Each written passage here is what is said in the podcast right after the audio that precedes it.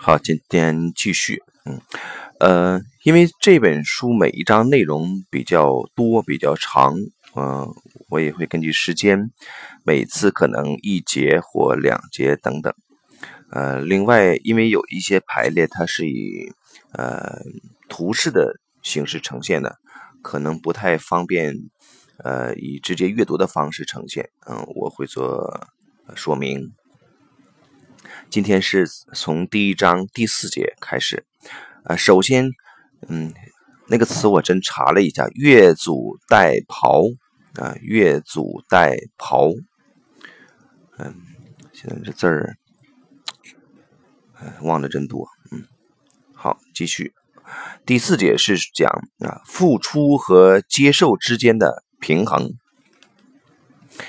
呃，我们所处的关系，我们经历到的愧疚和清白，首先是在付出和接受方面。我们付出的时候，就会觉得有权利；我们接受的时候呢，就会感觉到有义务。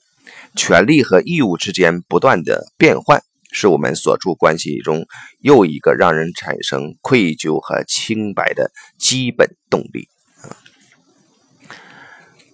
爱的礼物。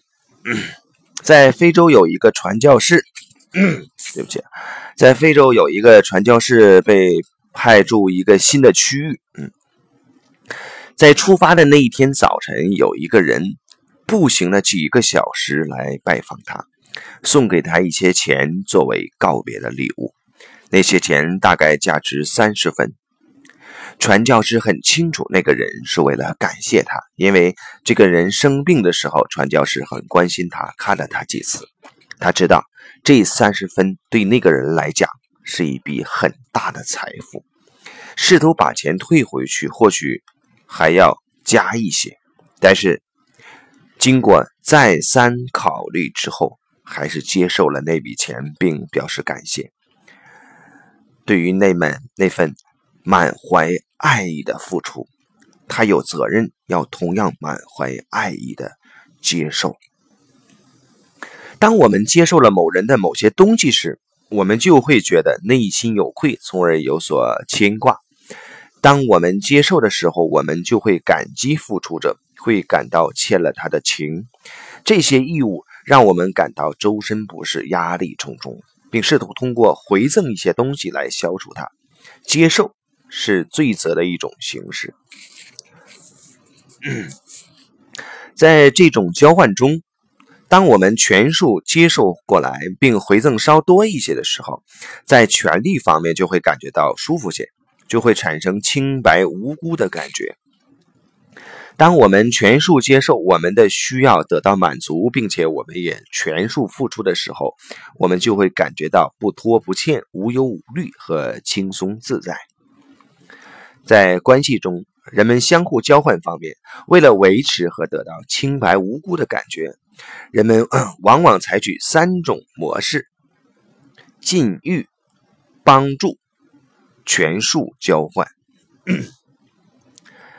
首先说禁欲，某些人用最小的方式参与生命，坚持清白无辜的幻想。不是全数的接受他们需要的东西，并为此表示感谢，而是封闭自己，节食禁欲。他们觉得这样可以摆脱需求和义务，因为他们没有需求，不需要接受。虽然他们不必对任何人感到感激，自己问心无愧，但那种清白只能让他们成为袖手旁观的观察者。他们洁身自爱，因此。经常把自己想象成为高人一等或与众不同，生活给他们带来的快乐也仅仅仅限于蜻蜓点水而已。相比较而言，他们会感觉到空虚和不足。在许多消极挣扎的人们身上，常常可以观察到这种态度：他们对生活提供的一切采取不欢迎的态度。这种态度最早产生于和父母或是其中一个之间的关系中。后来也不再接受其他的关系，不接受世界上的美好事物。一些人通过抱怨给抱怨别人给的不够或者不合自己心意，来证明自己的拒绝接受啊是有道理的。还有一些人通过指出付出者的错误和局限来证明不接受是对的，但是其结果都是一样的。他们固守着被动和空虚。例如，有些人抱怨或拒绝接受自己的父母，罔顾父母为自己所做的一切，都会让自己明显的感觉到不完整和损失。反过来。我们观察一下那些成功接受自己父母现实状况的人们，他们把这些接受的体验转化成持续流动的力量和营养，让他们进入其他的关系中。就算父母对自己不好，也能够在这些关系中丰富的接受和付出。嗯，接下来是帮助。另有一些人想通过否定自己的需求来维持清白感，除非在他们已经付出足够多并感到拥有权利之后，在接受之前，以前的付出让我们拥有一些短暂的啊很短暂的权利。一旦接受我们需要的东西，那权利就会烟消云散。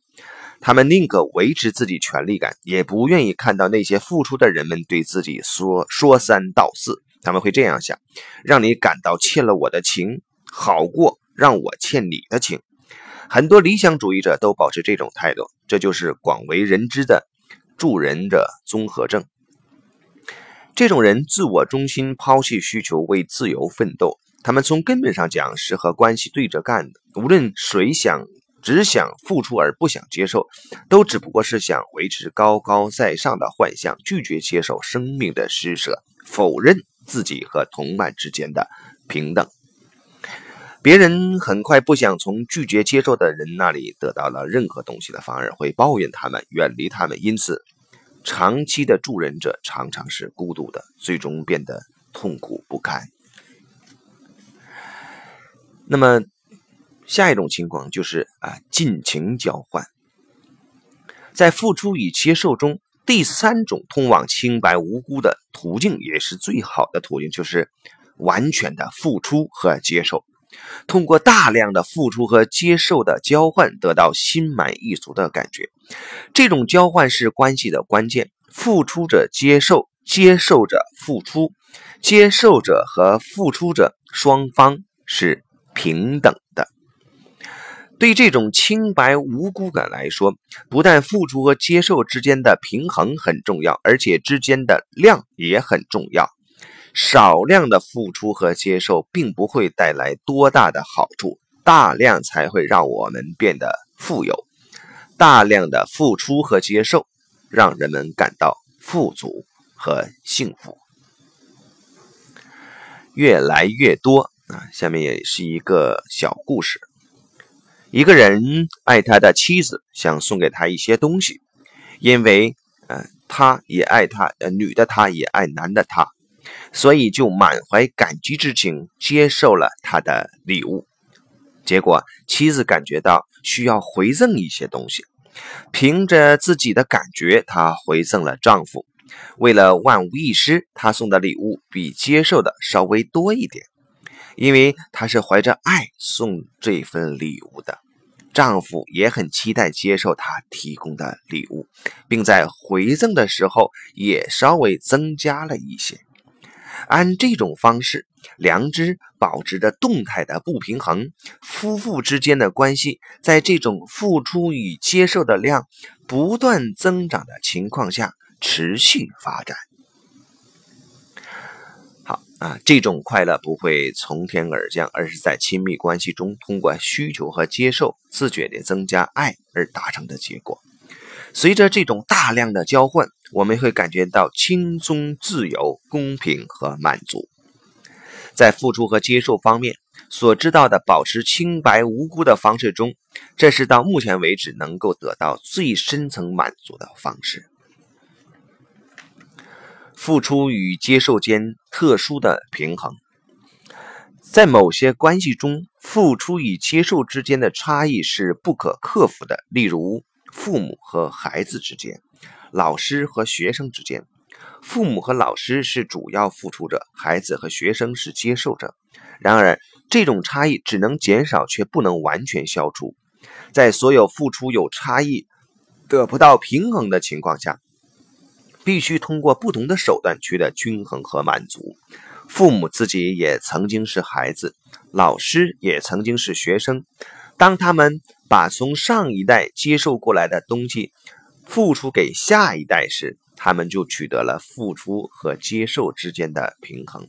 孩子和学生也是这样。包瑞斯在下面的诗歌中优美地描述出这一切。啊，这个诗的名字叫《黄金球》。因为爱，爸爸给了我，我无以回报。年纪小，这份礼物的价值我不知道。长大后，用成人的脑袋无法思考。现在，我儿子长大成人，爱传给他。在父亲的心中和别人不一样，他是个宝。我曾经接受的东西，现在付出，这来自不再回来的人，没法回赠。当儿子长大成人，像男人一样思考，他将像我一样踏上自己的路途。我给他的爱，他会交给他的儿子。我注视他，带着渴望而没有嫉妒。我的目光跟随生命的游戏，深入时间的殿堂。人人含笑抛出黄金球，没有人抛给传球给他的人。呃，在任何情况下，只要付出和接受之间的均衡不能通过双向。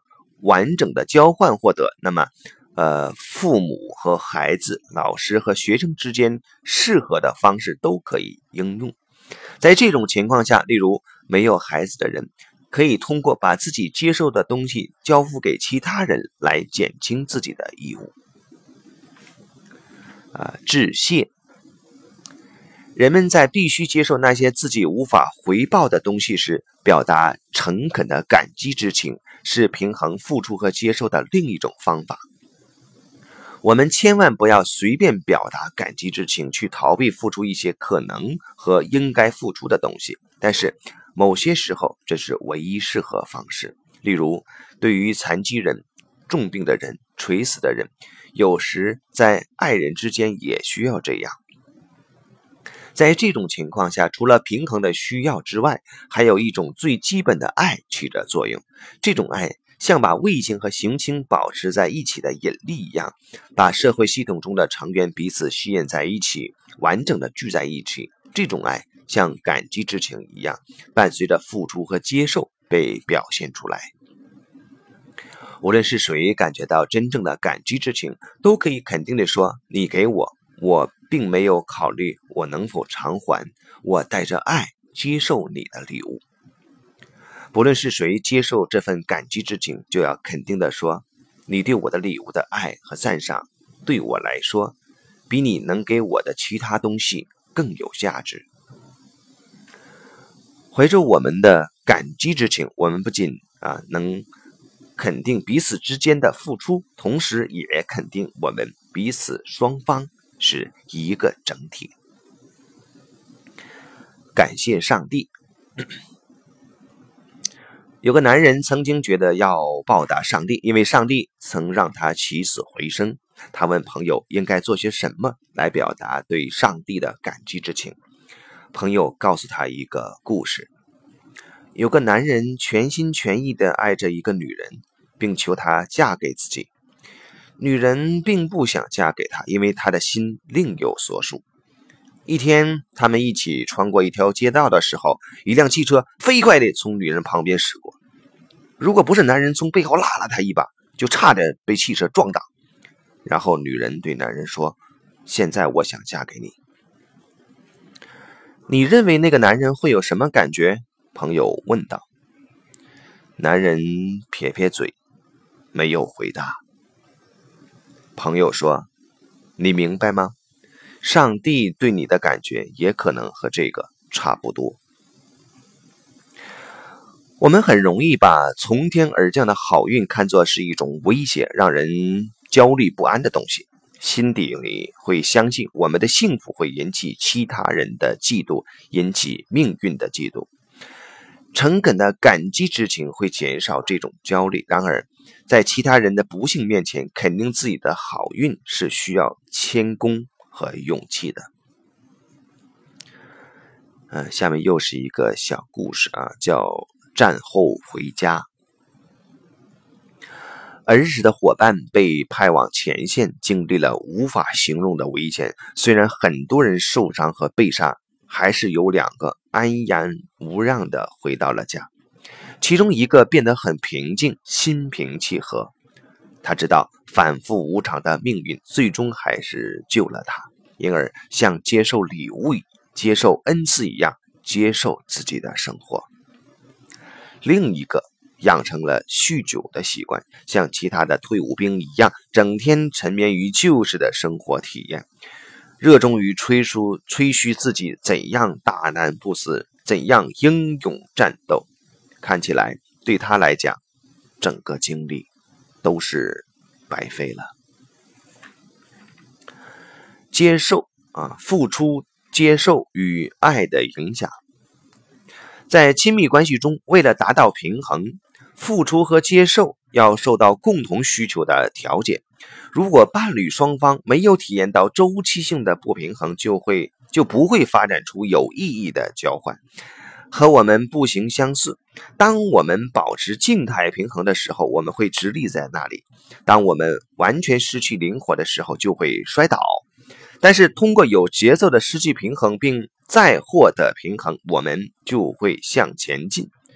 取得平衡后不久，一段关系要么宣告结束，要么通过新的付出和接受来更新和持续发展。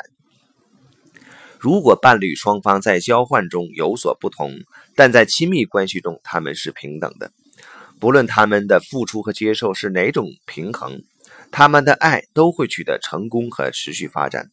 当他们达到静态平衡时，他们之间的交换就结束了。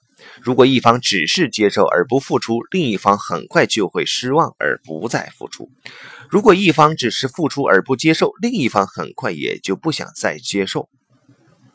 如果一方给的太多，超过另一方报答的意愿和能力时，伴侣关系也会结束。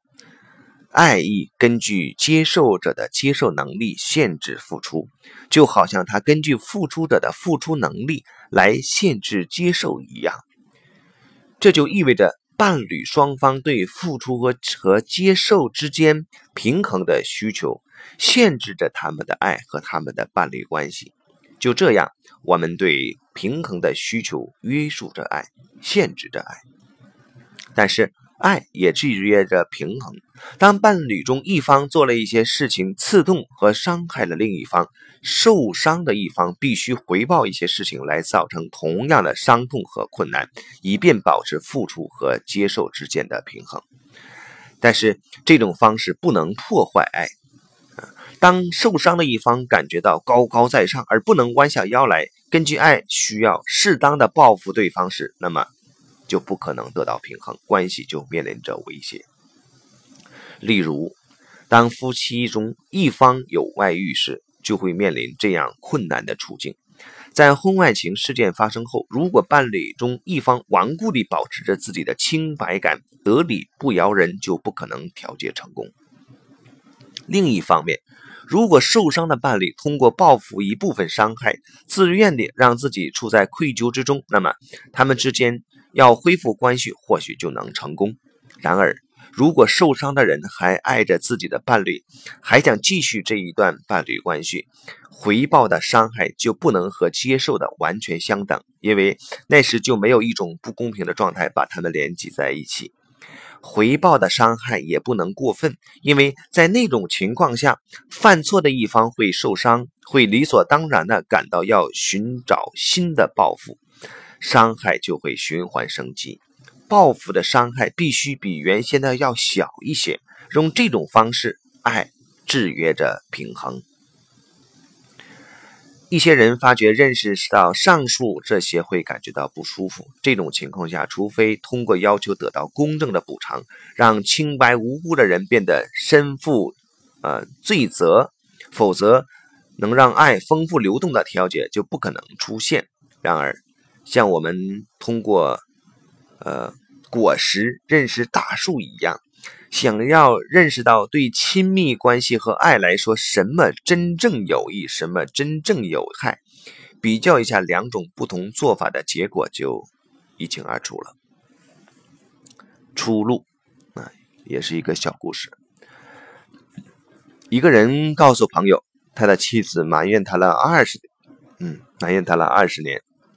他说，在结婚后没几天，父母就要求他用六个星期的假期来陪他们，因为父母要他开他们的新车，他跟着父母去了，把妻子撇在一边。回来之后啊，他再解释再抱歉也没有用。朋友建议他，告诉他。他可以选择一些事情，或者自己做一些事情，让大家扯平。那个人笑了，他知道解决问题的关键了。有时候会出现这种情况，伴侣双方引起的伤害不断升级，好像伤害爱的事情会对他们有什么好处似的。那是他们的交换在负性增长，这种交换把他们紧紧的凝固在烦恼之中。他们是在维持付出和接受之间的平衡，但不是在爱中进行。通过付出和接受的量，通过分辨他们取得的平衡是有益还是有害，我们可以辨别一段关系的质量。这也表明，我们怎样才能让削弱了的伴侣关系重新恢复，让它变得令人满意？伴侣怎样从有害的交流移向有益的交流？怎样用爱？来增加交流的量。虚假的无助。当某人受了冤枉时，他会表现得很无助。受害者表现得越无助，越会让人们感到对过失者义愤填膺。但是，一旦伤害过去之后，受伤的伴侣很少会一直保留在完全无助的状态。通常，他们有采取行动的能力。要么他们要么会结束关系，分道扬镳；要么会要求他的伴侣公正的补偿。通过做这些来终止对方的愧疚感，并能够有一个新的开始。当受害者不利用这个可能性有所行动时，那么其他的人就会代替他们行动。有所不同的是，那些行动会对他们的利益造成损害和不公正，常常比受害者自己采取的行动更糟。最常见的是，儿子和孙子们会体验到他们前辈的愤怒，就好像是他们自己的一样。这里有一个小故事啊，虚假的训教者。一对结婚多年的夫妇一起来参加研讨会。第一天晚上，妻子开着车离开了。第二天早晨，在工作坊开始之前重新回来。她大大咧咧地坐在丈夫的前面，故意当着整个群体的面前说：“她刚从情人那里过来。”当这个女人和其他人在一起的时候，她如她的丈夫一样表现得很可爱、专心、投入、敏感。但是，当她和丈夫在一起，她对其他人的和蔼就变成了刻薄。其他人不明白到底发生了什么事特别是她的丈夫一点声都不出。后来显示啊，这个女人在孩提时的一个夏天，他的父亲和情妇待在城里，却把妻子和所有的孩子送到乡下。父亲和情妇有时来看他们，妻子却总是表现得很友好，等着他们俩，就好像一切都正常似的。但是在心里面，母亲十分愤怒。不管她怎么样压抑自己的愤怒和痛苦，孩子们仍然意识到这一点。我们很可能会认为母亲的所作所为是值得称赞的，但这只是虚假的清白感，它的结果是具有破坏性的。女儿通过惩罚她的丈夫，为母亲所遭受的不公平向父亲报复。通过做和父亲一样的事情，展示对父亲的爱。对待她的丈夫，就好像父亲对待母亲一样。对女人的妈妈来说，比较好的解决办法是，对着自己的丈夫发泄心中的愤怒。那么，丈夫就必须做一个决定：他可能会和妻子达成双边协议，否则就一刀两断。虽然可以采取适当的行动，但只要无辜的受害者继续受苦，更多无辜的牺牲者和有罪的牺牲者就都会接踵而至。有些人相信这样的幻象啊，固守自己的清白，面对坏事不进行力所能及的面对面的抗争，就可以避免参与邪恶。其实自己也在做同样的坏事。如果一方，坚持保持自己的清白有理，另一方的罪责就不会结束，他们之间的爱就会枯萎。那些想置身事外的人和被动服从邪恶的人，不但保持不了自己的清白无辜，反而制造了更多的不公正。爱，爱意需要有担当适当罪责的勇气啊！爱需要有承担适当罪责的勇气。啊，再说一遍啊，爱意啊，爱需要有承担适当罪责的勇气。幼稚的宽恕，同样，幼稚的宽恕会阻碍建设性的对话，它可以掩盖冲突或者推迟冲突的到来，把事情推给家庭里其他人处理。如果受害的一方试图宽恕做错事的人的罪责，就好像他自己有权利这么做一样，那么。破坏性就会更大。要想双方都得到调解，那么就要明白，受害人不但有要求对方补偿的权利，而且有这方面的义务；肇事者不但有承担自己行为后果的义务，也有这样的权利。第二次啊，这也是一个小故事。一个有夫之妇和一个有妇之夫发生了恋情，后来女人怀孕了，他们便各自离婚，重新结合。女人以前没有生过孩子，男人在前一段婚姻中有一个女儿，女儿跟着母亲。对第一任妻子，男人和他第二任妻子都感到内疚，他们梦想第一任妻子原谅他们。事实上，第一任妻子对他们很怨恨，因为他和女儿。呃，为这对夫妇的幸福付出的代价实在太大了。当这对夫妻向一个朋友谈及他们想得到宽恕的愿望时，朋友们，啊，朋友让他们想象一下，如果他们的愿望真的实现了，前妻真的原谅他们了，会出现什么情况？在他们这样做的时候，两个人都认识到，他们一直不敢面对全部的愧疚，他们希望得到宽恕。但是这一点对前妻的尊严和需求来讲都是不公平的。他们决定要向前妻和女儿承认自己的幸福是建立在对方的巨大牺牲上。他们将会满足这两个受害人所有不公的、所有公平的要求。后来，他们遵守了自己的诺言。当受害者要求适当的补偿时，爱仍然会很好的发挥作用。宽恕与和解，能够真正起到治疗作用的宽恕，既保护着肇事者的尊严，也保护着受害者的尊严。这样的宽恕要求受害者在提出自己的要求时不要走极端，也要求他们接受肇事者提供的适当补偿。脱离真诚反悔的宽恕和拒绝接受适当的补偿，调解就无从谈起。啊，下面又是一个小故事，叫无所谓。一个妇女为了同情人在一起而和丈夫离婚，在许多年以后，父母对当初的决定啊，这个妇女对当初的决定感到很懊悔。她发现自己仍然很爱前夫，她想和他复婚，而她一直未在续弦啊，就是她的丈夫一直未在续弦。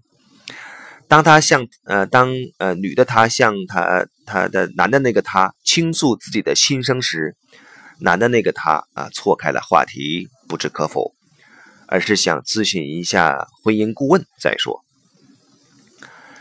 顾问就问这个男人，他希望从这次会谈中得到收获啊？他无可奈何的笑了笑，说无所谓。顾问问叫那个女人想一想，要做些什么才能让前夫对她旧情复燃，重新相信她。她摇摇头，表示没有认真想过这个问题，也不知道怎么做才行得通。毫不奇怪，男人还是不放心，仍然心有余悸。顾问建议，首先，啊，女的那个她必须认识到自己已经伤了前夫的心，然后让前夫相信她已经准备好来做补偿。女人考虑了一下，然后注视着前夫，诚恳地说：“对我以前所做的一切，真的很抱歉。”我想再一次成为你的妻子，我将爱你，照顾你，让你幸福快乐，让你相信我。男人还是木然呆坐，毫无表情。顾问对他说：“这件事一定对你造成了很大的伤害，你不想重蹈覆辙。”男人眼角闪着泪光。顾问继续道。像你这样满怀痛苦的人，经常会觉得道德上高人一等，并会用这种权利拒绝其他人。他又加了一句：“借着这样的委屈，就让犯错的人永不超生。”男人笑了笑，扭头看了看前妻。顾问说：“那是你的无所谓了，请付费吧。”你从这无所谓中得到什么？我一点都不想知道。好，这是这个故事啊。接下来，嗯，不可避免的痛苦，在亲密关系中，当一方的行为造成分手的时候，人们往往会认为他是按照自己的意愿选择这条路的。但是，没有采取行动的那一方常常会受到一些伤害。那么，关系中的角色。被颠倒了，付出行为的一方和承担后果的一方错位了。分手也许是必须的，因为心灵需要更多的空间成长，而且要离开的那个人早已经伤痕累累了。这种情况下，伤痛是不可避免的。我们的行动限制了我们的选择，以至于某些建设性的事情必然会造成不可避免的痛苦，让我们承受。伴侣们常常停留在痛苦的处境里，除非除非他们遭受了更多的痛苦，足以补偿离开对另一方所造成的啊痛苦啊。伴侣们常常停留在痛苦的处境里，除非他们遭受了更多的痛苦，足以补偿离开对另一方啊造成的痛苦。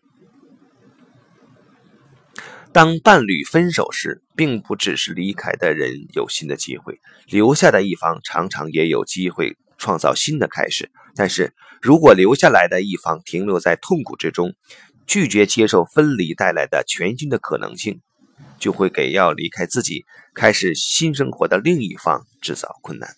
那时他们会保持紧密的相互联系，啊，使他们之间的关系剪不断，理还乱。另一方面，如果留下来的一方设法接受这个机会，让自己生活得更好，那么他就会让前面的伴侣得到自由和放松。在这种情况下，走出不幸，做一些真正有益的事情，可能是最具有建设性意义的宽恕形式。这样做，双方即使分开了，还是能够取得和解。服从命运。当人们从其他人的损失里得到好处时，即使他们不能做任何事情来制止和改变这种情况，他们仍然会觉得内疚。这里有个呃例子，两个例子。第一个，我因你而获益。在一个男孩出生的时候，他的母亲就死了。没有人会认为男孩要对母亲的死亡负责，但是他的理智始终战胜不了内疚感，因为命运把他的出生和母亲的死亡联系在一起。内疚的压力无情地侵蚀着他，在他的生活中会不知不觉地制造出一些失败，一厢情愿地想为那个和自己不相干的事情做出补偿。第二个，爆车胎，有个人的汽车爆胎了，紧急刹车，撞上了另一辆车，结果那辆车的司机被撞死了，而他却无大碍。尽管以后开车一直小心翼翼，但是。在生活中，他还是摆脱不了那个人死亡的阴影，摆脱不了自己的内疚，他感受不到成功的喜悦。直到有一天，他明白自己的痛苦对死去的人来说，只能是贬低，而不是尊重。要应付在意外或偶然情况下产生的愧疚感，我们是力不从心的。因为，如果我们的愧疚或获益是源于自己自由选择和行为，我们就会保持着主宰的力量和影响。但是在这些意外或偶然情况下，我们认识到，我们是服从那些无法控制的力量。那些决定我们生或死、留或去、盛或衰的力量，这并不能判定我们的行为的善良和邪恶。对很多人来说，偶然事件引发的问题让人非常震惊。他们宁愿糟蹋掉那些自认是不劳而获的好运和生命的施舍，划清界限，也不愿欣然接受。事情过后，他们常想方设法编造自己的罪责，或者。积德行善，从而逃避那逃避开那些从天而降的援助或者不应遭受的痛苦给自己造成的冲击。那些因为别人的损失而获益的人们，常常会通过自杀、生病或者做一些让自己真正感到罪恶和痛苦的事情来试图限制自己得到的好处。这些解决方法和他们令人费解的思想有关。他们在处理从天而降的好运时，采取的是一种天真幼稚的方式。事实上，他们是在增加，而不是在减少自己的罪责。例如，在上面的例子中，如果一个孩子因为母亲的死而限制了自己的幸福或者自杀，那么母亲的牺牲就一点价值都没有了，母亲就成了自己孩子死亡背后的元凶。如果那个孩子能够说，妈妈，你不会白白死去的。我要用我的生命做一些事情来纪念你，因为我知道它的价值。那么，内疚的压力就已经变成了有益的力量，让那个孩子达到其他人达不到的目标。母亲的死就会产生有益的影响，就会给孩子带来长时间的平静。被卷进去的每一个人，从命运那里接受了一些东西之后，为了服从系统平衡的压力，也会想把这些回赠回去。在不可能回赠的情况下，至少就会用自己失败的方式来做补偿。但这些只是一厢情愿的企图，命运对我们进行补偿的要求和企图完全不屑一顾。谦恭的面对命运。正是我们的清白感啊，正是我们的清白感，让我们在发生意外事件时变得痛苦不堪。如果我们因为自己的行动而感到内疚并受到惩罚，如果我们在错误事件中因为无辜而不被追究并免于责任，我们就会设想所处的环境正朝着道德的方向，遵循公平正义的法则。我们可以用自己良好的行为来控制自己有罪或无罪，但是。如果不管自己是有罪还是无辜都被赦免，不理会其他人，呃有无价值都要毁灭的话，那么我们就会知道，在偶然事件中自己很容易受到攻击，我们会面临反复无常的愧疚和清白。当愧疚和损害达到悲惨的地步时，变成我们的命运时，完全放弃补偿才是达到调节的唯一可能。到那时，服从。是我们眼前唯一的可能性，不论是有利还是不利，都要屈服于命运的无情的力量。我们把让屈服变得可行的内在态度称之为谦恭，那是指对真正无助所做出的谦逊的宽恕和服从。在这种状态下，加害者和受害者双方都怀着谦恭的态度，臣服于他们不可避免的命运，他们就会终止内疚和补偿，这让他们能享受生命和快乐，让他们能享受多久就享受多久，而不把自己的幸福跟别人的付出联系起来。这也让他们能够坦然面对自己的死亡，面对自己的困难生活，而不必顾虑个人的愧疚和清白。呃，下面也是一个小故事，题目是我的孙子呢。一个刚刚学会开车的年轻人出了车祸，他的奶奶和他同乘一辆车，伤势很重，命不久矣。奶奶在呃弥留之际问道：“我的孙子呢？”当孙子来到他面前时，他说：“不要怪自己，我死亡的时候到了。”随着眼泪往下淌，孙子的心中冒出一个念头：“我接受这个任务，成为你登上极乐世界的工具。当那一天来临时，我会做一些有益的事情来纪念你。”后来，他真的这么做了。这种谦恭带给我们严肃和重负。在感受到真正的谦恭时，我们会认识到，不只是我们决定自己的命运，而且我们的命运也会决定我们。意外事件对我们到底是有益还是有害，是由一些法则决定的。这些法则的秘密，我们不能也不必去猜测。当我们面对命运带来的罪责和好运时，谦恭是最好的态度。